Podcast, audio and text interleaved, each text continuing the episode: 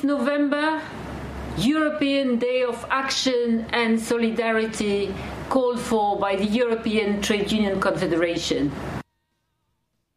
In Europa haben die Gewerkschaften für den heutigen Mittwoch, den 14. November, einen gemeinsamen Aktionstag vorbereitet, der die bisher größten gemeinsamen Aktionen und Demonstrationen gegen die Verarmungsprogramme der Regierungen der Europäischen Union zeitigen sollen. Äh, Rund 40 Gewerkschaftsorganisationen aus 23 Mitgliedstaaten werden beteiligt sein. Streiks gibt es oder soll es geben in Spanien, Portugal, Griechenland und auch Frankreich. Massive Demonstrationen, Entschuldigung, Italien. Massive Demonstrationen sollen in Frankreich, in Osteuropa wie Polen, der Tschechischen Republik und Rumänien stattfinden. Dieser Tag der Aktion vom Europäischen Gewerkschaftsbund aufgerufen worden, also dem ETUC. Hier ist jetzt nochmal die Generalsekretärin der ETUC, Bernadette Segual. All of us, we have a message. Now is time to care for growth and for employment. We cannot afford to wait any longer. The policies that have been carried until now failed we must take another course. Be with us on the 14th of November, wherever you are, with your trade union, in the streets, to say to the leaders, now it's time to change course and take employment as your first priority in Europe. Kritik an Assoziierungsabkommen zwischen EU und Zentralamerika anlässlich der bevorstehenden Ratifizierung des Assoziierungsabkommens zwischen der Europäischen Union und Zentralamerika haben Vertreter deutscher Nichtregierungsorganisationen am Wochenende gemeinsame Aktionen gegen die Vereinbarung besprochen. Die Arbeitsgruppe Landrechte, ein Bündnis verschiedenster deutscher Hilfswerke und Nichtregierungsorganisationen, hatte dazu internationale Expertinnen und Experten zum Thema eingeladen. Die Referenten unter anderem der Guatemala guatemaltekische Bischof Alvaro Ramazzi und die Botschafterin El Salvadors in Berlin, Anita Escher Echeverria, kritisierten das Abkommen als einseitig auf die Interessen der europäischen Konzerne ausgerichtet und zeigten diesen schädliche Konsequenzen für Landbevölkerung und Umwelt in Zentralamerika auf. Die Ratifizierung des Assoziierungsabkommens EU-Zentralamerika im Europäischen Parlament war für den gestrigen Dienstag angesetzt. Dennoch, danach steht die Ratifizierung in den Länderparlamenten an. Der Kern des Abkommens bilden ein Freihandelsabkommen sowie Erleichterung für Investitionen europäischer Konzerne im Rahmen des sogenannten Singapur-Themen der Welthandelsorganisation. Deutliche Kritik am Abkommen formulierte auch der Film Assoziierung wird Realität von der nicaraguanischen Nichtregierungsorganisation Centro Humboldt, den das Wuppertaler Informationsbüro Nicaragua übersetzt hat und der natürlich angefordert werden kann. Die Arabische Liga und die Golfstaaten erkennen die syrische Opposition als Vertreter Syriens an. Die Arabische Liga hat den nationale Koalition der syrischen Revolutions- und Oppositionskräfte zu dem Beobachterstatus äh, zugewiesen. Nach ihrem Treffen in Kairo teilten die Außenminister der Arabischen Liga zudem mit, der neue Oppositionsblock sei künftig legitimer Vertreter Syriens und Hauptgesprächspartner der arabischen Staaten. Am Sonntag hatten Vertreter der verschiedenen syrischen Oppositionsströmungen in Katar nach einem einwöchigen Verhandlungsmarathon eine Allianz gebildet. Laut einem US-Institut testen die nordkoreanischen Streitkräfte erneut Raketentriebwerke. Die Analyse stammt vom US-Korea-Institut der Fakultät für internationale Studien an der John Hopkins Universität in Washington. Wissenschaftler werten für die Analyse unter anderem Satellitenaufnahmen äh, der Sohae Abschussbasis auf dem Monat September aus. Im April war dort ein Raketentest gescheitert. In der ersten Hälfte des kommenden Jahres könnte Nordkorea bereits erneut Raketen- und Atomtests durchführen hieß es in dieser Analyse des, äh, der John Hopkins Universität weiter. Die Bezeichnung anderer als rechtsradikal ist als Werturteil von der Meinungsfreiheit geschützt. Dies hat am Dienstag das Bundesverfassungsgericht entschieden. Das Verfassungsgericht hat zu Entscheidung nach Bayern, also die, die Gerichtsentscheidung nach Bayern zurückverwiesen, mit der klaren Maßgabe, dass wenn nur die soziale Sphäre der allgemeinen, des allgemeinen Persönlichkeitsrechts berührt werde, dies hinter dem Kern des Grundsatzes der Meinungsfreiheit zurückzustehen habe. Ein Rechter auf seiner Webseite gegen Juden und das transhistorische Grundgesetz der Besatzung polemisierender Rechtsanwalt hatte auf Unterlassung geklagt, weil er in einem Internetforum als rechtsradikal bezeichnet wurde. Zuvor hatte er vor zwei Gerichten in Bayern Erfolg. Dieses äh, Unterlassungsurteile hob Karlsruhe jetzt auf. Wenn Textbeiträge im Netz stehen, dann, Zitat, müsse zur öffentlichen Meinungsbildung auch eine inhaltliche Diskussion möglich sein. So heißt es lakonisch in der Karlsruher Entscheidung. Kampagne gegen Waffenhandel fordert Rücknahme der Exportgenehmigung. Statt die Menschenrechte zu achten und den Waffenhandel zu ächten, erteile die Bundesregierung nicht nur neue Einzelausfuhrgenehmigungen für Kriegswaffen im Jahre 2011, sondern steigere sie auch noch um 13,9 Prozent auf insgesamt 5,414 Milliarden Euro. Dies so kritisierte Paul Russmann, Sprecher der Aktion Aufschrei, stoppt den Waffenhandel und Sprecher der ökumenischen Aktion ohne Rüstung leben die ersten bekannt gewordenen Zahlen des am heutigen Mittwoch Mittwoch erscheinenden Rüstungsexportberichtes. Wir fordern die Rücknahme der Exportgenehmigung, die Abschaffung der äh, geheimtagenden Bundessicherheitsrates zugunsten einer öffentlichen parlamentarischen Kontrolle über die Rüstungsexportpolitik sowie eine zeitnahe Veröffentlichung der Rüstungsexportberichte im, im jeweils ersten Quartal des darauffolgenden Jahres, erklärte Gräslin, Kampagnensprecher und Sprecher der Deutschen Friedensgesellschaft Vereinigte Kriegsdienstgegnerin. Wer den Frieden will, muss den Frieden vorbereiten. Wer dagegen Panzer und Kriegsschiffe in Kriegs- Kriegs- und Krisengebiete wie den Nahen Osten liefert, tritt den Menschenrechte mit Füßen und heizt das Westrutzen auf unverantwortliche Weise an, so der Kommentar der Kampagnensprecherin und Generalsekretärin von Pax Christi, Christine Hoffmann. Deshalb fordern wir mit der Aktion Aufschrei Stopp den Waffenhandel und ein grundsätzliches Verbot des Exportes von Kriegswaffen und Rüstungsgütern. Auch die Gesellschaft für bedrohte Völker warnt vor Rüstungswettlauf in Nordafrika.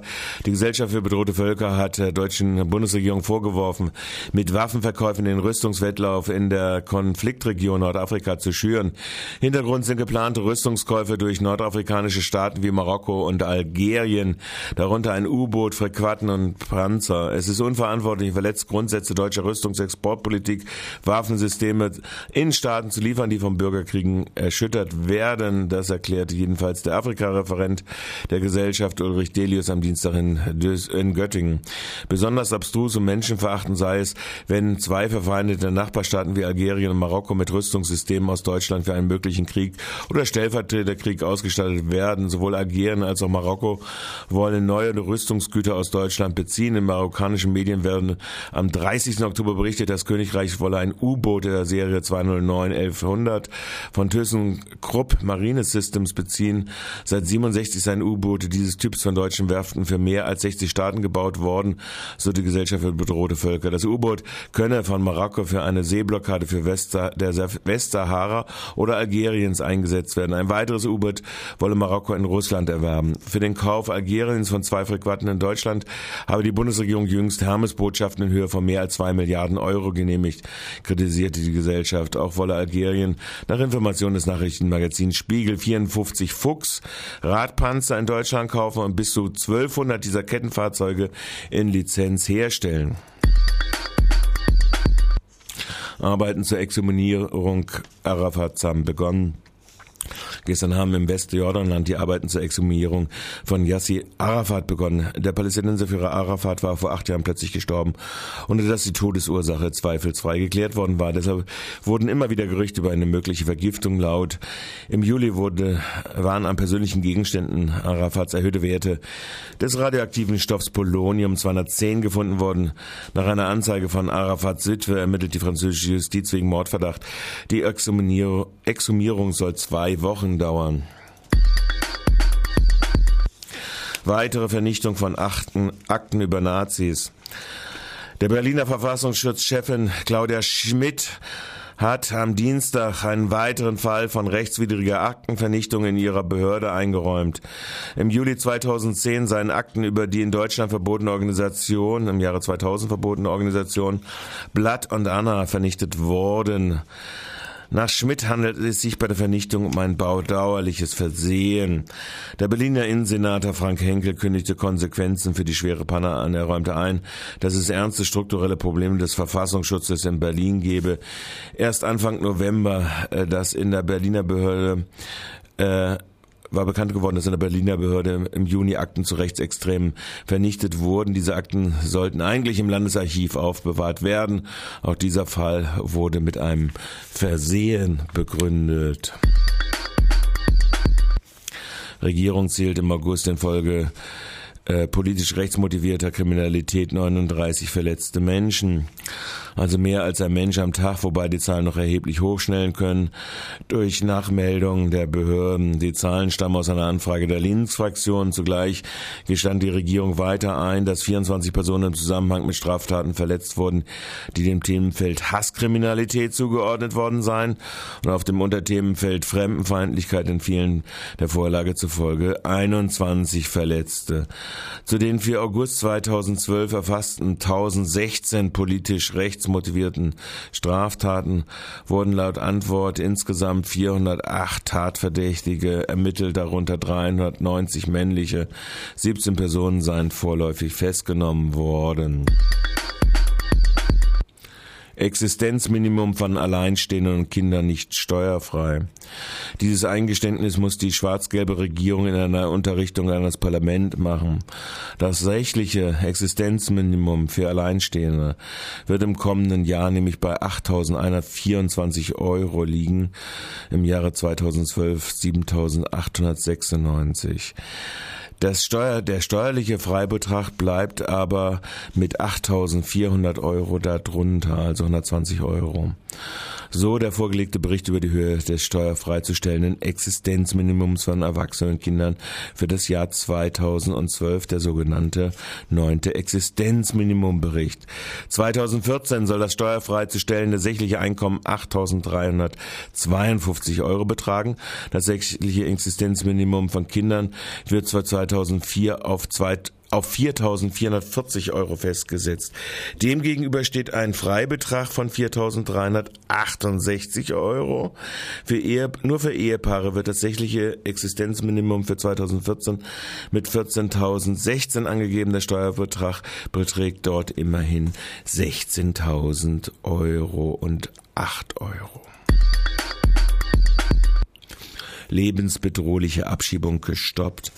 Die für Dienstag geplante erneute Abschiebung eines afghanischen Flüchtlings ist ausgesetzt. Martin Amiri war bereits 2011 nach Italien überstellt worden, wohin er ursprünglich geflohen war. In Italien aber hielt er keine medizinische Versorgung, was für ihn als Bluter ständige Lebensgefahr bedeutet. Zuletzt war er dort zudem obdachlos. Nach heftigen Protesten von Flüchtlingsorganisationen, aber auch Bundestagsabgeordneten in einem Bundestagspetition hat das Bundesamt für Migration nun von seinem sogenannten Selbsteintrittsrecht Gebrauch gemacht. Der Flug nach Italien wurde storniert.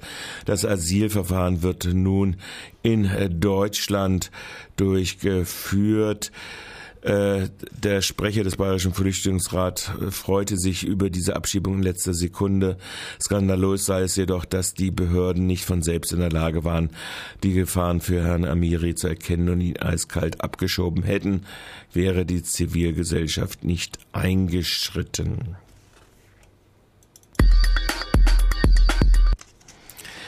Badenova will über Luxemburg mit 30 Millionen Euro Wind in Frankreich machen.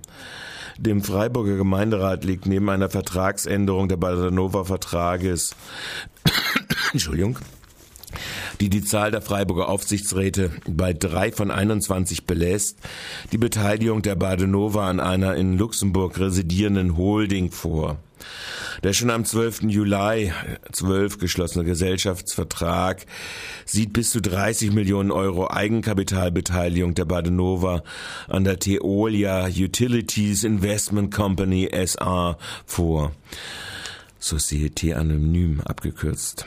Die Gemeinderäte dürfen nachträglich absegnen, was schon längst in Gang ist, weil mittlerweile selbst für das Regierungspräsidium der Ausschluss der gemeinderechtlichen, gemeinderätlichen Kontrollgremium angesichts einer bereits erreichten Investitionssumme für zwei Projekte mit vier Millionen Euro schon die Wesentlichkeitsgrenze des Gesellschaftervertrages überschritten hat, dürfen die Gemeinde jetzt dies nachträglich legitimieren. Dem Aufsichtsratsvorsitzenden Freiburger Oberbürger Bürgermeister der Salomon Grüne kam diese demokratische Selbstverständlichkeit mal wieder nicht von alleine in den Sinn. Die Badenova soll wie die industriellen Werke Basels IWB 30 Prozent des Stammkapitals von 100 Millionen erbringen. 40 Prozent liegen bei der Teolia. Die Investitionen gehen in Windparks in Frankreich, wie die beiden ersten Projekte zeigen im Norden und 100 Kilometer südlich von Paris. Offenbar ist vor allem die Gier hier nach acht bis zwölf Prozent Nettorendite nach Steuern treibender Faktor der Investitionsbeteiligung. Physikalisch bleibt der Strom nämlich im französischen Netz. Als regionalen Versorger stünden Badenova und IWB demgegenüber Investitionen in regionale Windparks in den Vogesen, auf dem Jura und in den Schwarzwald viel besser zu Gesicht. Aber wenn die größere Rendite lockt, fallen alle Schranken offenkundig.